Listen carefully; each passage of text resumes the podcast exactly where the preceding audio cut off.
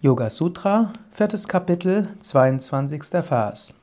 Wird das Bewusstsein in den Zustand des Nichtwanderns gebracht, kommt die Selbsterkenntnis. Om Namah Shivaya, herzlich willkommen zu den Yoga Vidya täglichen Inspirationen. Wir sind inzwischen im letzten Teil des vierten Kapitels. Patanjali wiederholt nochmals alles Wichtige.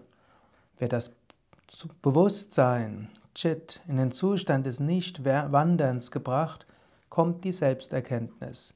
Im Grunde genommen ist das der gleiche Vers oder ein, der es ähnlich ausdrückt wie im zweiten Vers erstes Kapitel. Yogas Chitta Vritti Nirodha Tadadrashtu Svarupe Vastanam. Yoga ist das zur Ruhe bringen der Gedanken im Geist. Dann ruht der Sehende in seinem wahren Wesen. Du musst jetzt auch nicht warten, bis du große spirituelle Heldentaten äh, vollbracht hast. Du musst noch nicht mal warten, bis du all dein Karma ausgearbeitet hast. In jedem Moment kannst du etwas zur Selbsterkenntnis kommen.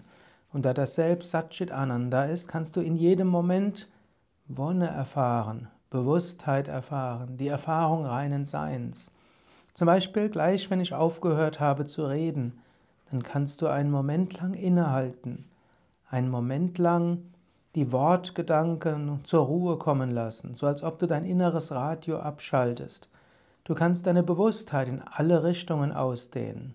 Also nicht mehr von hier nach dort wandern lassen und von links nach rechts, von oben nach unten, von Vergangenheit in die Zukunft und wieder zurück, von diesem Menschen zu jenem Menschen, sondern ein paar Momente lasse den Geist im Hier und Jetzt und dann kann sich die Bewusstheit von selbst als reine Bewusstheit äußern. In dem Moment dämmert die Selbsterkenntnis.